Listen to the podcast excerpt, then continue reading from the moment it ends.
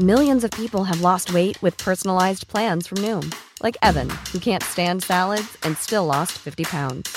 Salads, generally, for most people, are the easy button, right? For me, that wasn't an option. I never really was a salad guy. That's just not who I am. But Noom worked for me. Get your personalized plan today at Noom.com. Real Noom user compensated to provide their story. In four weeks, the typical Noom user can expect to lose one to two pounds per week. Individual results may vary. ¿Qué tal? ¿Cómo le va? Buenas tardes. Estás a punto de escuchar Yo soy Javier Alatorre. las noticias con Javier Alatorre. La vamos a pasar muy bien. Comenzamos. Muchacha, ¿por qué no puedes con esa mugura de agua? Muchacha, llámale a Mir pa' que te ayude a cargarla, cargarla. Muchacha, ¿por qué no puedes con esa mugura de agua? Estamos escuchando la, la se llama, ¿no? La múcura está en el suelo. Uh, fíjese, no, sé cuántos años tiene la, la pero sí tiene un ya un tiempo, un tiempecito. Y ahora lo está retomando la mismísima Mariana Seoane, la Marianita, que le mandamos un, un saludo con esto de la del distanciamiento y demás, pues no nos hemos podido reunir. No sé qué simpática es, qué inteligente muchacha. Me cae muy bien. Y además, el que se oye ahí haciéndole segunda es el Emir Pavón, que están retomando la múcura en un álbum tributo al Rigo Tobar. De todas formas, la vamos a invitar, a ver si para el viernes invitamos a la Marianita Seoane. Muy buenas tardes, qué gusto, qué gusto que nos acompañe, qué bárbaro, desde que Dios amanece empieza la información, está el asunto. Mire, tenemos muchas noticias, así es que vamos rapidito con los saludos. Anita Lomelí, ¿cómo estás? Hola, muy bien, Javier, muchas gracias, muy buenas tardes, qué gusto saludarlos, Javier, y pues, ¿qué te parece si cada quien compramos un ramito de cempasúchil? Nuestros queridos amigos y amigas que trabajan pues cultivando todo el tiempo el cempasúchil para esta temporada, pues no le están pasando muy bien porque para estas fechas pues ya Mm. casi habían terminado de vender pues toda su producción y fíjate que están entre el 50 y el 60% de sus No, ventas muy preocupados. Sí, no, eso de las flores ha sido tremendo, que viven tantas personas de, de esta actividad y que les ha ido terrible. Si no les cierran el mercado, les cierran la florería, ya no les compran, lo tienen que tirar. La verdad es que les ha ido fatal. Sandra Argüelles, ¿cómo estás? ¿Cómo están, Javier, Anita? Muy buenas tardes, los saludo con mucho gusto. Pues todo bien, ya con la información, por fortuna hoy nada de marchas, todo libre reforma, porque ayer sí fue una vueltononona por la calle, las calles y la avenida principal cerrada, pero ya, hoy tranquilo y aquí ya estamos. Tranquilo, vamos viendo. Va, Tranquilo, exacto, vamos eso viendo, vamos porque viendo, porque cualquier minuto pueden cerrar, claro. Exacto. Saludos a nuestros amigos que nos sintonizan en, en la península de Yucatán, que nos sintonizan en Quintana Roo, en Campeche, en Yucatán. Pasaron una muy mala noche con estos ventarrones, con estos aguaceros. Afortunadamente saldo blanco con este huracán. Z se llama, ya es el tercero de la... En, no, de, en la temporada han batallado con muchos, pero en menos de un mes tuvieron la tormenta eh, Gama, Gama, luego el huracán Delta y ahora el huracán Z. Entonces, pues cómo han batallado. Ahí estuvo Miguel Aquino recuperándose, desde luego, en cuarentena. Imagínate que estés en cuarentena de COVID-19 y de pronto empiecen los ventarrones y para como es Miguelón, pues estuvo ahí poniendo tablas y maderos en, en, la- en las ventanas, en fin, todo ese tipo de, todo ese tipo de, de situaciones. Bueno, muy bien, saludos a Miguel, al ratito a ver si podemos eh, enlazarnos también con él para que nos cuente sus experiencias. Vamos a platicar con las autoridades, estamos ya a unos minutos también de platicar con el gobernador, con Carlos Joaquín, allá en Quintana Roo, para que nos diga cómo les fue. Ya el, el huracán está tomando fuerza en las aguas del Golfo, va rumbo a los Estados Unidos, pero las lluvias van a seguir. Las lluvias van a continuar. Oiga, a ver, nuestros amigos que nos escuchan en diferentes entidades del país, desde hace muchísimo tiempo estamos con este tema de lo injusto que puede resultar para algunos estados eh, su, su participación y la, el- e- e- es decir, todos tienen que contribuir a la, a, la, a la bolsa de la federación, ¿no? Todos los estados contribuyen a la bolsa de la federación con la producción, con los impuestos, eh, eh, y después viene una repartición. Entonces, pues algunas entidades dicen, oye, pues no es justo. Y sobre todo los gobiernos que son de oposición, pues también han denunciado que los han maltratado, que eh, las cuentas no salen, que contribuyen muchísimo más de lo que aportan. Déjeme decirle rápidamente una proyección que se tiene para el 2021 del gasto per cápita. Esto es, es per cápita la entidad que más recibe, que más dinero estaría recibiendo per cápita en la Ciudad de México. Y el que menos estaría recibiendo per cápita es Guanajuato.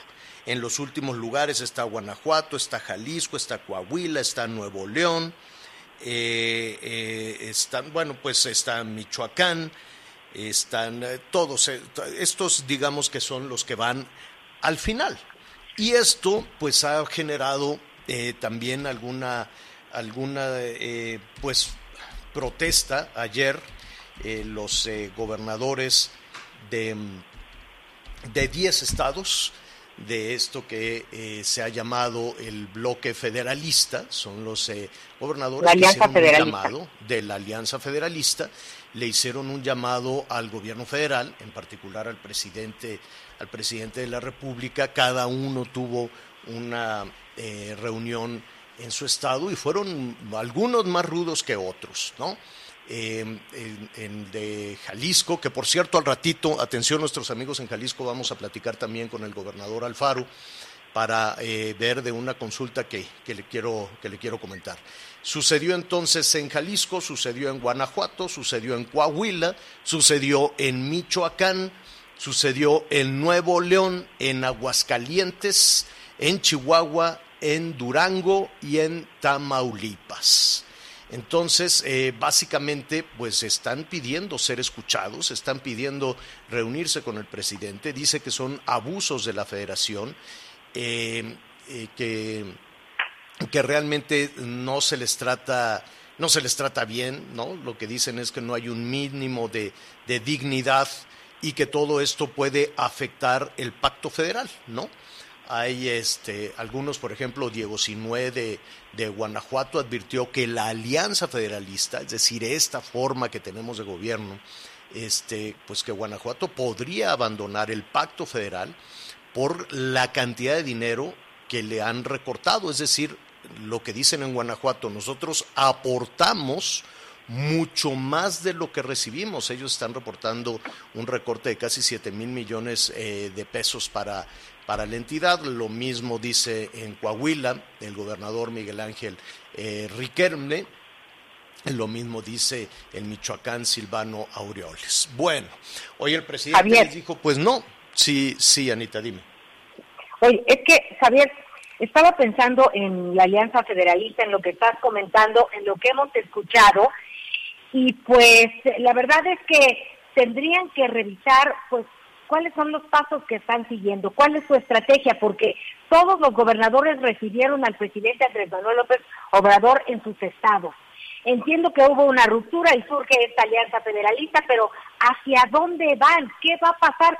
¿Tú Pues eso el es lo que eso es lo que ellos ellos eso es lo que ellos están proponiendo. Ellos quieren ser recibidos por el presidente, ellos quieren que se ponga sobre la mesa los recortes presupuestales, ellos quieren, dicen que se les trate con respeto, con dignidad. Entonces hoy por la mañana, y vamos a revisar un poquito más adelante cuál fue la respuesta del presidente, el presidente dice no, no está en riesgo el pacto federal, y dijo no, no me voy a reunir con los gobernadores porque tengo que cuidar la investidura. Al respecto, a algunos gobernadores, como Alfaro de Jalisco, dice, bueno, pues yo voy a hacer una consulta. Y yo quisiera preguntarnos, adelantarnos desde luego a través de sus comentarios, a nuestros amigos que nos escuchan en Jalisco esta tarde, que nos escuchan en Michoacán esta tarde, que nos escuchan en Nuevo León, en, eh, ¿en dónde más? En Aguascalientes, en eh, Nuevo León ya le Coahuila. Coahuila, Tamaulipas, ¿no? Michoacán, Sonora. eh, Durango, Sonora, en fin, en donde ustedes nos estén escuchando. Ustedes estarían de acuerdo, participarían en una consulta donde se le pregunte a los ciudadanos si están de acuerdo en separarse de la federación. Vamos a escuchar lo que hace unos minutos, a reserva de que vamos a platicar con él, dijo el gobernador de Jalisco. Escuché la respuesta del presidente de la mañanera y tengo una respuesta muy concreta, respetuosa para el presidente de México. En Jalisco le tomamos la palabra. En Jalisco vamos a iniciar a partir de este momento la ruta para hacer una consulta a los ciudadanos de Jalisco para saber si están de acuerdo en que nuestro Estado permanezca en esta relación abusiva con la Federación. El presidente dice que hay que preguntar a la gente, comparto su opinión. Vamos a iniciar ya este proceso de consulta y le vamos a preguntar a los ciudadanos de, eh, Jalisco si estamos dispuestos a mantener eh, una relación en la cual Jalisco aporta muchísimo a la federación y lo que recibe son eh, malos tratos, groserías y desdenes como los que vimos el día de hoy. Y segundo, porque también lo dice el presidente, la respuesta que yo le diría a esto de que por vernos o darnos una cita se puede lastimar la investidura presidencial, yo creo que presidente reunirse con los gobernadores no le quita nada, no lo hace menos presidente. Me parece que el negarse al diálogo republicano, eso sí lastima la investidura presidencial. Esa fue la respuesta que da el gobernador eh, de, Jalisco a pues a lo que ha sucedido en las últimas horas. El día de ayer fueron estos eventos por separado, ¿no?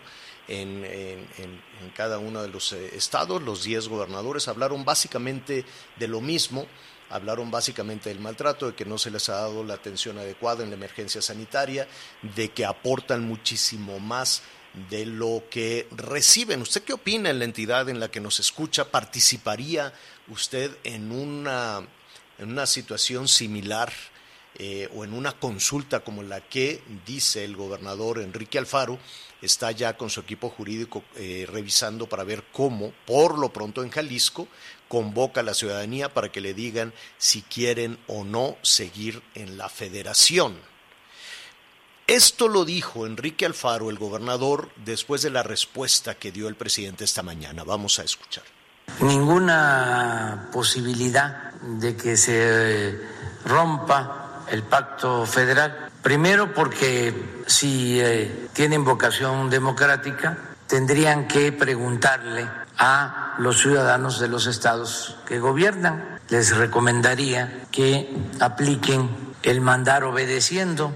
Segundo, porque sería una reforma a la Constitución que tendría que aprobarse en el Congreso con todo un proceso que llevaría a controversias que le correspondería a su vez resolver al Poder Judicial. ¿Qué es lo que está sucediendo? Pues estamos en temporada de elecciones y yo no voy a permitir que utilicen la institución presidencial.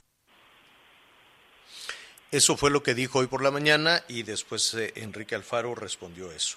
De acuerdo a una medición que hace el gobierno de Guanajuato, que es también quien se ha quejado de que se le aporta más a la federación de lo que reciben, pues en una medición per cápita del gasto eh, federalizado, pues en los últimos lugares están precisamente Guanajuato, eh, el Estado de México, Jalisco, ¿no? Los son tres entidades de oposición también está Coahuila, también está Puebla, ¿eh? Puebla está en los últimos lugares de lo que aporta respecto a lo que recibe per cápita, Coahuila, Nuevo León. Eh, y después ya va, sigue. ¿Quiénes están en eh, primer lugar? La Ciudad de México, Baja California Sur, Campeche. Eh, estos son quienes están en primer lugar, quienes estarían recibiendo más dinero, ¿no? Uno estaría pensando en que eh, Chiapas sería, ¿no? Por, por, los temas de pobreza, o, Oaxaca serían las entidades que más dinero reciben, que menos aportan y que más dinero reciben. Pero bueno, esta es una historia que se viene arrastrando desde hace muchísimo tiempo, los conflictos con la federación, los conflictos para saber quién aporta, cómo se aporta, cómo se hace esa revisión de los recursos, en qué se van a gastar los recursos, que es básicamente la discusión que está en la Cámara de Diputados. Primero, eh, la, eh, el armado, por así decirlo, del presupuesto de ingresos, es decir, de dónde va a salir el dinero y después ver en qué se va a gastar el dinero. Y eso pues es lo que tiene preocupados desde luego a los gobiernos por lo pronto estas entidades. ¿Usted qué opina? ¿Usted participaría en esa consulta? ¿Y qué respondería? No conocemos la pregunta, no sabemos cómo. Eh, por lo pronto en Jalisco se va a redactar esa pregunta, pero supongo que tiene que ver, como lo dijo el presidente, como lo sugirió el presidente que le dijo al Faro y a los otros gobernadores, pues hagan una consulta, pregúntenle a la gente si quieren mantenerse en la federación o quieren ser estados independientes con los recursos que generan. ¿Usted qué opina de esto que se va perfilando? ¿Qué pasó, Anita? ¿Sabes qué es lo que más me preocupa? Estamos viviendo unos tiempos complicadísimos debido a esta pandemia en, en lo económico, sobre todo en el tema de salud. Eh, y pues con estas cosas, pues los, los gobernadores de la, de la Alianza Federalista tienen su punto, el presidente tiene su punto, y para variar como siempre en medio, los ciudadanos, que necesitamos certidumbre en estos momentos, asertividad, empleos, eh, pues manejo de la pandemia. Que damos saludos a la jefa de gobierno, Javier, ya ves que platicábamos que tiene COVID-19, no tiene síntomas, ya está en casa. Este, y pues me preocupa mucho que para variar quedamos en el medio de, un frente de batalla. Pues así ha sido en los últimos dos años, ¿no? Eh, las eh, las confrontaciones están a la orden del día, todos los días tenemos alguna, alguna situación que se va empalmando con diferentes cuestiones, mientras estamos llegando a los 90 mil muertos. Y vaya usted a saber si esa es la cifra real, porque el mismo López Gatel dijo que había que multiplicar por tres, cosa que me da terror. Este, vamos llegando a los 90 mil muertos. Eh, precisamente en Jalisco están evaluando y mañana van a evaluar si van a aplicar ese botón de emergencia que significaría eh, pues también algunas restricciones a la movilidad. Lo mismo están pensando en Nuevo León, lo mismo están pensando en San Pedro, lo mismo están pensando en Ciudad Juárez, lo mismo están pensando las autoridades de diferentes entidades del norte del país si dan un, un, salta para atrás. Entonces, eh, pues tenemos en, el horizonte y nuestra responsabilidad es informarle de todo este tipo de situaciones. Hay un malestar claro de estos, de estos gobernadores, hay una separación, hay una división, no hay reconciliación y así ha quedado claro desde el inicio de esta administración. Venimos dos años arrastrando pues un conflicto entre los gobernadores de los partidos de oposición y el gobierno federal, ¿no? Y el gobierno federal ha sido muy claro y, y, y por más que se ha tratado de matizar políticamente, de que eh, se trata de, cerrar filas y de tener un gobierno federal para todos, pues no ha sido de esa manera. Eh, no es un gobierno federal para todos, no es un gobierno federal para, ya lo se dijo también esta semana, para las empresas, para las empresas privadas, tampoco para, pues algunas, eh, pues también lo hemos visto con los estados de, de, con gobiernos de oposición, y el asunto se sigue acentuando y acentuando y efectivamente pues en medio está la carencia de empleos, en medio está la salud, en una situación que parece que no tiene fin. Todos los días hay un frente distinto en, las, eh, en los conflictos entre el gobierno federal y los gobiernos de los estados. Bueno, un poquito más adelante vamos a platicar con los, eh, con los gobernadores. Ya eh, nos decía Enrique Alfaro, ¿no? Vamos a a platicar con él también cómo van a llevar a cabo esta consulta, si esa consulta también se va a replicar en el resto de las entidades eh, en, este, en este bloque federalista. En fin, es un tema complejo que está en desarrollo. Como en desarrollo está también la eh, recuperación por el paso del huracán. Este huracán Z que afortunadamente ha dejado saldo blanco y me da muchísimo gusto saludar a Carlos Joaquín González, el gobernador de Quintana Roo. Gobernador, ¿cómo estás? Buenas tardes. ¿Qué tal Javier? ¿Cómo estás? Me da mucho gusto saludarte también. Efectivamente con, con la tormenta tropical, bueno, el huracán eh, Z que estuvo aquí sobre Quintana Roo durante toda la noche de esta madrugada y eh, que afortunadamente nos deja un saldo blanco, Javier. Qué bueno, qué bueno, pero ha sido un mes eh, muy difícil en términos de, los fenómenos naturales. Primero una tormenta tropical eh, que, si bien el, el, el, problema, corrígeme si me equivoco, gobernador, no son necesariamente la velocidad y la fuerza de los vientos, bueno, pues sí, por, por, por, por, por lo, lo difícil que puede ser cualquier objeto que se puede convertir en proyectil, sino la cantidad de agua que han tenido esta temporada de huracanes sobre la península de Yucatán. Pues sí, ha sido una, ha sido una temporada sumamente activa en el Océano Atlántico. Eh, se acabó el alfabeto eh, con los nombres de hombre y mujer que normalmente se hace eh, cada año. Y ahora estamos ya en uso del alfabeto griego, eh, vamos ya en la letra Z del alfabeto griego, 28 depresiones tropicales, es ya prácticamente un récord. Y de esas tres tormentas tropicales han estado sobre Quintana Roo y ahora dos huracanes, apenas hace tres semanas cuando tú nos acompañaste también aquí en, Quintana Roo con el paso de la, del huracán Delta y ahora del huracán Z que entró alrededor de las 6 de la tarde del día de ayer, eh, tuvo vientos hasta de 140 kilómetros por hora sostenido. A las 11, 10 de la noche, el ojo del huracán entró por el municipio de Tulum, en un poblado que se llama Chemuyil. Eh, salió alrededor de las 11 de las 12 de la noche del mismo día eh, que llegó y eh, tuvo ráfagas hasta de 165 kilómetros por hora. Eh, el viento se sintió fuerte, Javier. Sí, sí, sí. Es gobernador. En medio de toda esta situación, una temporada tan, tan, tan fuerte con, con afectaciones pues bueno, no lo quisiera yo dejar en la temporada de lluvias porque ah, este ha sido un año cuesta arriba y complicado para Quintana Roo por eh, por la por, por la actividad de la Quintana Roo pues es la joya de la corona en materia de turismo la Riviera Maya eh, el tema de los cierres la pandemia el confinamiento la cancelación de vuelos y eh, justo cuando arrancaba esta temporada había algunas señales de, de recuperación esto, sumado a las afectaciones en diferentes comunidades em, de, la zona maya, en fin, eh, ¿cómo hacer ahora que ya no existe el Fonden? ¿O si existe, si pueden recibir apoyo y recursos adicionales?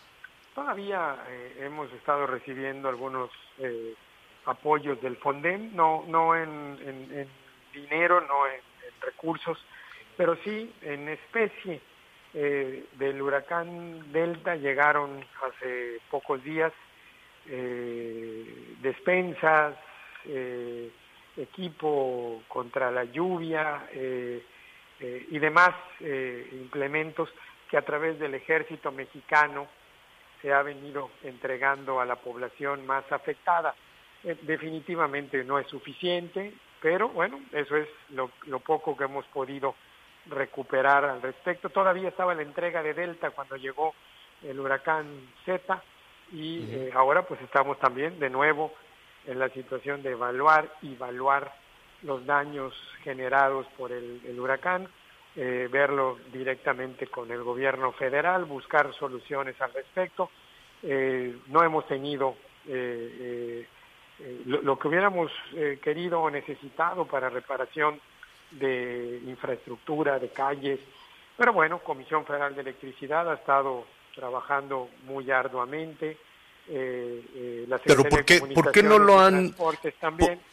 ¿Por, qué no lo han tenido? Perdón que te interrumpa, gobernador. Porque pues no ha habido esa, esa posibilidad de recursos de manera eh, directa como se acostumbraba o como era la forma de operar. Ahora ha llegado todo a través de especie, en forma de especie, y a través de las propias dependencias federales. Eh, yo quiero aprovechar, estamos platicando con Carlos Joaquín González, el gobernador de Quintana Roo. Eh, hoy vimos eh, algunas cifras muy temprano de la Organización Mundial de Turismo y pues son preocupantes, ¿no? Donde habla de que el turismo cayó en un 70% en llegadas internacionales en estos primeros, pues en, en la ruta que ha seguido eh, la pandemia en los ocho eh, meses del, 20, del 2020. ¿Cómo, ¿Cómo ha impactado esto y cómo se están recuperando? Porque hemos atestiguado, hemos visto, hemos eh, viajado, gobernador, y hemos visto que, pues, buscan la manera de, de abrir y de garantizar la salud de los visitantes. Sí, eh, hemos venido teniendo una buena recuperación, Javier. Eh, el incremento el número de vuelos que llegan a nuestros aeropuertos, un mayor número de asientos, eh, eh, varias, casi prácticamente todas las líneas aéreas, tanto nacionales como extranjeras, han reanudado ya vuelos al aeropuerto de Cancún. Eh, nuestra ocupación hotelera está ya por arriba de los 50 puntos. Eh, por supuesto, siempre preocupa la llegada de un fenómeno como este porque genera información que pudiera tener cancelaciones o generar algún tipo de temor en los posibles visitantes. Por eso, la necesidad de enviar de inmediato mensajes de reactivación económica, de que no sufrimos ningún daño, de que el Estado está de pie, de que los destinos están listos para seguir operando. Al día de hoy, aeropuertos, los puertos empiezan a abrir ya, los aeropuertos están operativos todos, las carreteras están todas operativas, es decir, estamos prácticamente recuperados en cuanto al paso del huracán eh, Zeta. Y, eh, Entonces se les puede se les puede visitar ya este fin de este fin de semana. No podemos hablar del puente, del puente de difuntos, de Día de Muertos, pero eh, es decir, la infraestructura y las la, la, la, la capacidad hotelera está funcionando, pues. Totalmente lista y pendiente para recibirles y para recibir a los visitantes que, que normalmente toman la decisión de venir a Quintana Roo.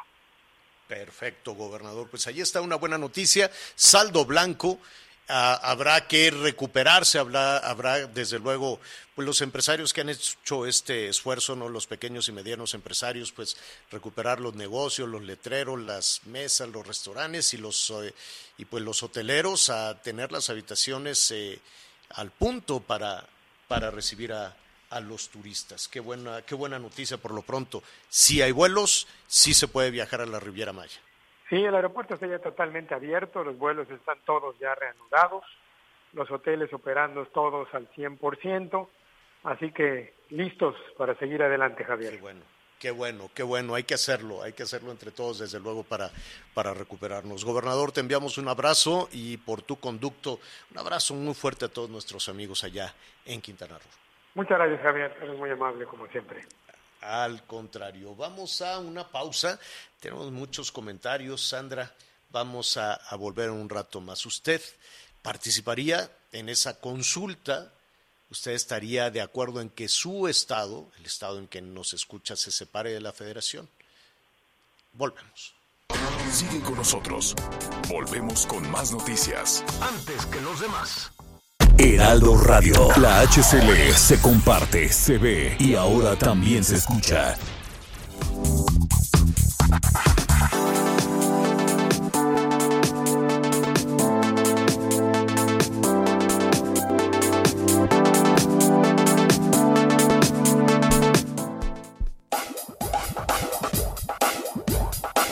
Todavía hay más información. Continuamos. Las noticias en resumen. En Nuevo León, las personas que hagan fiestas podrán ser multadas hasta por 100 mil pesos. El secretario de Salud, Manuel de la O, informó que el decreto ya fue elaborado por el Departamento Jurídico de la Dependencia y está en revisión por el gobierno estatal para ser publicado en el periódico oficial. Una familia fue atacada a balazos cuando se encontraban a bordo de un vehículo en la colonia Arboleda en Zapopan, Jalisco. Un hombre murió y una mujer resultó herida. Hasta el momento no hay detenidos. Una pareja fue linchada por habitantes del municipio de San Nicolás, Buenos Aires, en Puebla, quienes, según un testigo, pretendían robarse a dos niños. Los dos fallecieron. Hoy el dólar se compra en 20,60 y se vende en 21 pesos con 10 centavos.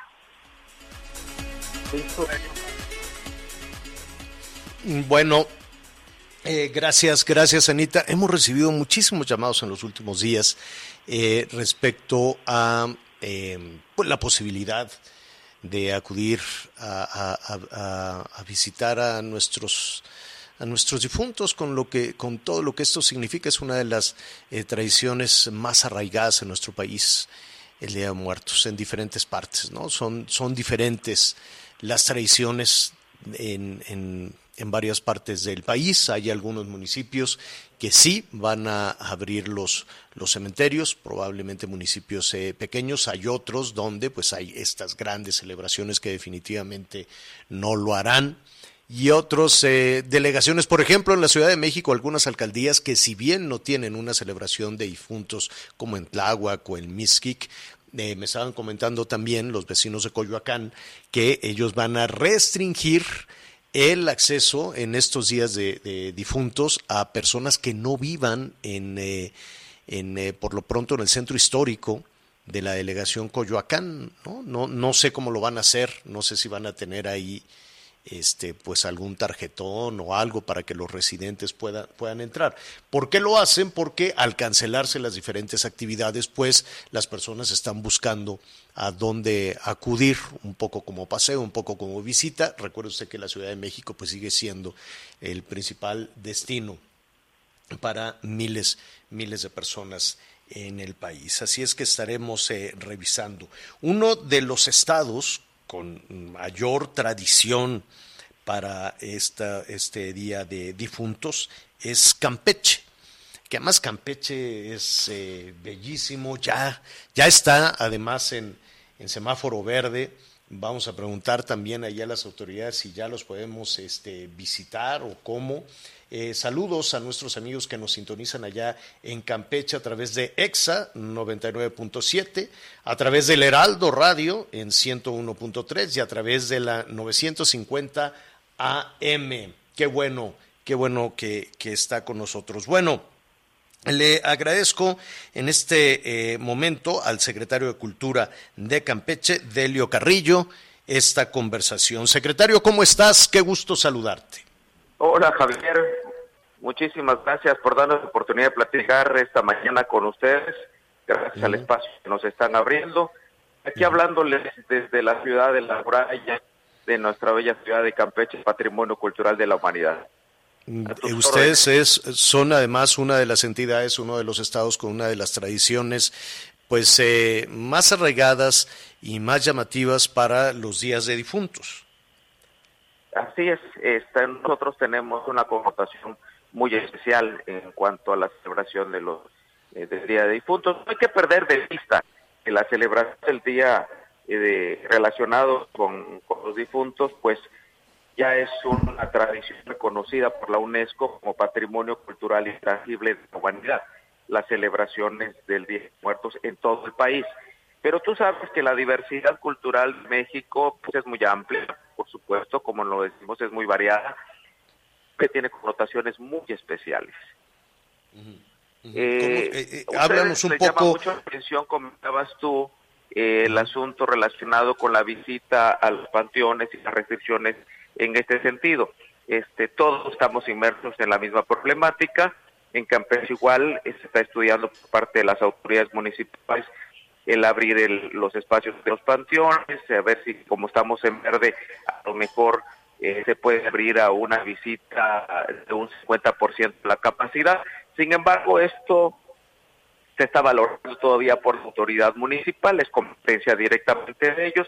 Pero yo quisiera comentarte algo, eh, algo más por el cual no, no sería un impacto grande para la celebración de los muertos en Campeche, porque en Campeche este, estos días, que son días de guardar, decían nuestros antiguos, nuestras, nuestros abuelos, nuestros padres, eh, las celebraciones se hacen en casa. Los, las celebraciones se hacen en nuestros altares eh, de un origen identitario proveniente de la cultura maya y que con el sincretismo de la cultura occidental o española, también tenemos altares que le llamamos nosotros mestizos. Y total que la gente, eh, la celebración se hace en casa, nosotros eh, estamos conviviendo con nuestros eventos en nuestro espacio. Y eh, lo que ha pasado que ha resultado atractivo en los últimos años, que ha traído muchísima gente en estas fechas a Campeche, es que la calle principal del centro histórico, que es la que une la de tierra con la puerta de mar del recinto amurallado, se monta un concurso de altares eh, donde se exhiben justamente el tipo de altares que son los que están en las casas. Entonces, ese es el Y- atractivo. pero La gente pero lo va a poder van a poder acudir personas de otras entidades a, a ver estos altares en, en- No. en- ¿no? Este es, este es, esto es, te estoy comentando que este es un atractivo de los últimos años. Ah, muy bien. Este año, por las circunstancias, no se va a poder llevar. No a se va a poder. Y, lo que ¿Y nosotros qué, vamos y qué a hay de la limpieza? ¿Qué hay de la limpieza de las osamentas, que es también algo muy arraigado en, lo- en, en, en es Campeche? Otro, es otro de la tradición y que se ha convertido también en un atractivo. Nosotros hemos declarado Patrimonio Cultural del Estado. Es el- la limpieza de los santos restos, es un ritual funerario en la comunidad maya de Pomuch, que está en el corazón de los municipios de la zona maya de Campeche. Esto es, una, es un ritual muy especial este, llama mucho la atención porque no es algo que sea común, aún todavía en la zona maya no es muy común, porque la gente de esta comunidad, a los tres años de haber fallecida la persona, se exhume el cadáver y eh, se, se limpian y se recogen los huesos de los restos de, de las personas fallecidas. Y se ponen en unas cajitas adornadas con el nombre del, eh, de la persona y se montan en un osario en estos panteones. Cuando tú recorres el panteón a cual, cualquier día eh, del año, tú ves los osarios y en muchos de ellos están expuestos las cajitas, están expuestos los este, las osamentas. A partir de que estos eh, de, de- se exhuman los tres años eh, los restos del fallecido, cada año, Javier, en estas fechas, antes de los días de la celebración, que son el 1 y el 2 de noviembre, una o dos semanas antes, los pobladores de Pomuch van al cementerio, recogen la cajita donde están los restos de su familia, que son los huesos, y los llevan a casa. En un- una, una convivencia familiar, ahí limpian los huesos con una broda, con rapitos, los limpian, conviven con ellos, limpian y Ujú. resanan la cajita donde Ya. están adentro ellos expuestos, Sí. los cubren con unas mantas y cada año cambian estos mantos blancos Ya. con los que los envuelven y Así tienen la característica de que tienen unos bordados. Cuando el fallecido es un niño, tiene bordados con figuritas de, de palomitas. Eh, cuando es una persona mayor, pues tiene el nombre de la persona, si es varón, Ya. si es mujer, tiene bordados de flores. Oye, Delio, Entonces, sí. de- Perdón, perdón que, que te interrumpa, se nos viene el tiempo encima. Es una de las grandes tradiciones. eh, lo que nos preguntan nuestros amigos en el país, bueno, ¿podemos acudir? Pues no, no se puede acudir aunque se tenga el semáforo en verde, ¿no? Muchas personas decían, oye, pues podemos ir a Campeche porque allá está en verde. Lo que vemos es que no, que esta tradición continuará, pero en lo particular solo, cre- creo que se ha permitido el acceso de, eh, de las personas a continuar con esta con esta tradición, pero sin la participación de visitantes, sin la participación de, turistas. Así es. Solo Pues, para las eh, personas que van a hacer es. este, este, este, esta limpieza, este ritual Claro, a, sus santos, a sus restos.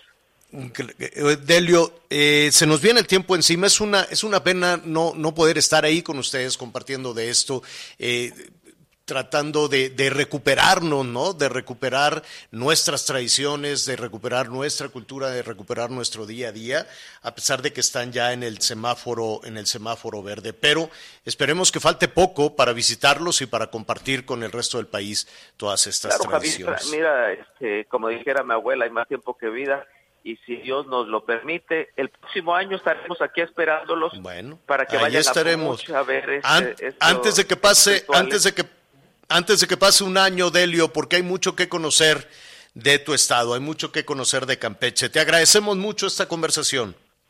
Eh, muchas gracias, Javier, eres muy amable. Saludos a todo tu auditorio. Gracias y saludos a nuestros amigos allá en Campeche, que además se come delicioso. Sí, vamos a hacer una, una, pausa porque hay grandes dudas. Dicen, pues si ya están en verde, ¿por qué no pueden ir los niños a la escuela? ¿Por qué no se pueden recuperar las tradiciones? ¿Por qué no pueden recibir turistas? Si se nos dijo que en verde se volvería a la normalidad. Campeche está en verde desde hace muchísimo tiempo y las cosas al parecer siguen, siguen igual. Eh, un abrazo a todos nuestros amigos allá en Campeche. Hacemos una pausa, volvemos. Sigue con nosotros. Volvemos con más noticias. Antes que los demás. Heraldo Radio. La HCL se comparte, se ve y ahora también se escucha.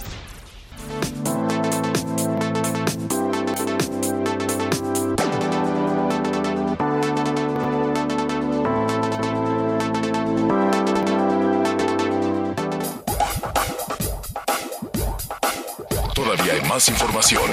Continuamos. Oiga, y además, eh, Anita Sandra, vamos a retomar esta este caso tremendo de Nexium, de esta secta.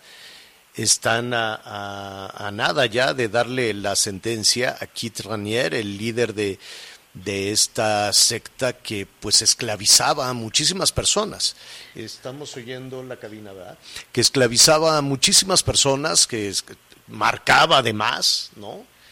Eh, eh, a las eh, a, mujeres hubo desde luego los pues digamos que las redes para captar a las personas se extendieron a México se extendieron a Canadá hubo por ahí pues muchísimos personajes no como el hijo del, del expresidente Carlos Salinas involucrado también en esta secta. Bueno, finalmente y después de testimonios tremendos y desgarradores, pues le van a dar ya sentencia al líder de esta secta que básicamente dominaba a las personas. Qué, qué, qué situación. Y esto lo podemos ver replicado en muchísimas otras este, situaciones, en muchísimos otros grupos, donde la gente llega buscando autoayuda, buscando bienestar y son sometidos en su voluntad. Y es muy probable muy probable, no lo sabemos, vamos a ver cuál es la decisión que, que se tome en estos momentos, que es el último día ya de este juicio que ha llamado la atención. Hay series, hay muchísimas cosas, ya hay testimonio de mexicanas, sobre todo de mexicanas más que de mexicanos que fueron sometidos, que fueron convertidas en esclavas sexuales de Kit Ranier y se convirtió desde luego en un escándalo, sobre todo en un escándalo en, las clases eh, adineradas de este, de este país. Sí, Anita. Y como decías, mucho cuidadito, a reserva de profundizar en este asunto que es muy serio y sí los pues los testimonios nos dejaron perplejos, pues estamos en una situación en donde la salud mental pues se vulnera por el encierro, por la incertidumbre, por la angustia, pues por la por el desempleo también, así que tenemos que ser muy cuidadosos, de estar muy pendientes en familia, pues de no caer en manos de gente que abusa. Claro, sí, lo vamos a retomar porque hay de todo, ¿no? Desde las clases acomodadas, que fue el caso de, de Nexium en, en México, en Canadá y en Estados Unidos, ¿no? De esta, de esta gente con recursos, con, con, dinero, que buscaba esta, darle un sentido a su vida y acabaron siendo esclavos de este señor, hasta el otro nivel, por ejemplo, en Tlaxcala, con la trata de personas, que, está muy focalizado, muy localizado la explotación sexual. También son esclavas, también son esclavas sexuales, desde Tlaxcala hasta las clases eh, este, muy adineradas de la Ciudad de México, de Nuevo León, que caen siempre, eh, pues cuando cuando no se tiene la madurez mental para esto. Oiga, eh, ya viene una temporada fabulosa es una temporada en la que eh, pues ya se acerca la Navidad, ya se acerca, ojalá que en medio de toda esta situación tremenda que hemos vivido, pues rescatar ese espíritu, rescatar esa solidaridad, rescatar ese corazón enorme que tenemos los mexicanos y la capacidad no solo de recuperarnos, sino la capacidad de ayudarnos unos a otros.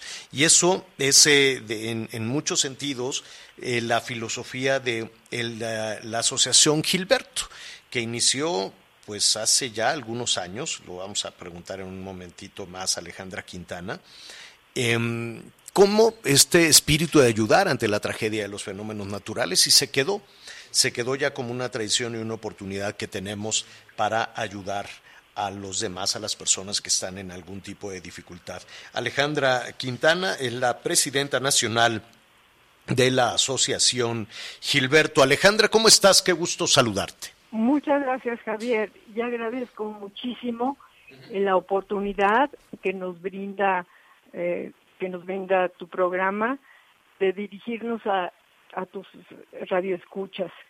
Mira, la asociación surge hace 32 años consecuencia de una tragedia que azotó nuestro país, como ustedes recordarán, que fue el huracán Gilberto. Entonces, que afectó a los estados de Quintana Roo, Yucatán, Campeche, Tamaulipas, Nuevo León y Coahuila, y donde se eh, donde se murieron 250 personas. Entonces, con la con la finalidad de forjar un frente común de apoyo, el 6 de octubre de 1988, un grupo de mujeres mexicanas constituimos la, la Asociación Gilberto. Y surgimos con el objetivo preciso de participar activamente en la atención a la emergencia, pues sobre todo en la reconstrucción de viviendas y la restitución de fuentes de trabajo que se habían perdido por ese huracán. y esta y esta tradición se ha mantenido en un intercambio muy interesante en la temporada navideña porque es a través de un bazar. Sí, exactamente. Entonces, nuestro secreto para continuar y eh, trabajando ha sido siempre en participación con las autoridades gubernamentales, con el beneficiario y la sociedad civil que somos la Asociación Gilberto. Eh, hemos tenido eh, la fortuna de contar con el Bazar, que es nuestra principal fuente de procuración de fondos. Y por primera pero, pero ahora con la pandemia, ¿cómo le vamos a hacer? Hemos decidido hacerlo con una plataforma online donde se podrán encontrar toda la variedad y la calidad de marcas que año con año hemos presentado en el bazar presencial eh, en la Hacienda de los Morales. Ahora eh, tenemos 137 proveedores participando y sumándose a la causa y conformado por un colectivo de artistas, artesanos, marcas y empresas unidos e inspirados bajo la convicción de generar bienestar para quienes más lo necesitan. El bazar siempre ha sido una fórmula de ganar, ganar, ¿no? Gana el artesano, gana el que compre y sobre todo gana la asociación para seguir con sus programas. ¿Cuál es la, la el, el, link? Es bazargilberto. bazargilberto.org.mx. Eh, es una es una plataforma muy amigable con un sistema seguro para el manejo de la información y realizar los pagos. Eh, tú entras a la página, llenas tu carrito de lo que de lo que puedes eh, comprar o de lo que te gusta. Y, y pues es muy, muy fácil. Y ayudar, sí. Pues hay que apurarnos porque ya, ya va avanzado el, el bazar, pero nos queda de aquí al fin de semana. Sí, además seguiremos eh, subiendo o seguirán subiendo los proveedores y los estados de la República donde tiene presencia Gilberto sus productos. Y hay productos nuevos, así que eh, pues recomendamos a nuestros clientes que vuelvan a vuelvan a meterse a la página para comprar. Pues lo vamos a hacer justo en este momento, Alejandra. Yo creo que, pues mira, si queremos un regalo, una cuestión de Navidad, algo de ropa, en fin, y aprovechar además ahí que, con, con, buenos precios, en este que ha sido un año muy complicado, pues tenemos la oportunidad de tener un buen regalo y de estar ayudando a quien a su vez lo necesite y lo necesita mucho. Alejandra Quintana, como siempre, te agradecemos. Muchas gracias y muchas gracias, eh, Javier, nuevamente por esta oportunidad. No, al contrario, es Alejandra Quintana, presidenta nacional de Gilberto. Vamos rápidamente a una pausa y, eh, y regresamos. ¿Sí regresamos? Sí, sí, sí, volvemos. Sigue con nosotros. Volvemos con más noticias. Antes que los demás. Heraldo Radio. La HCL se comparte, se ve y ahora también se escucha.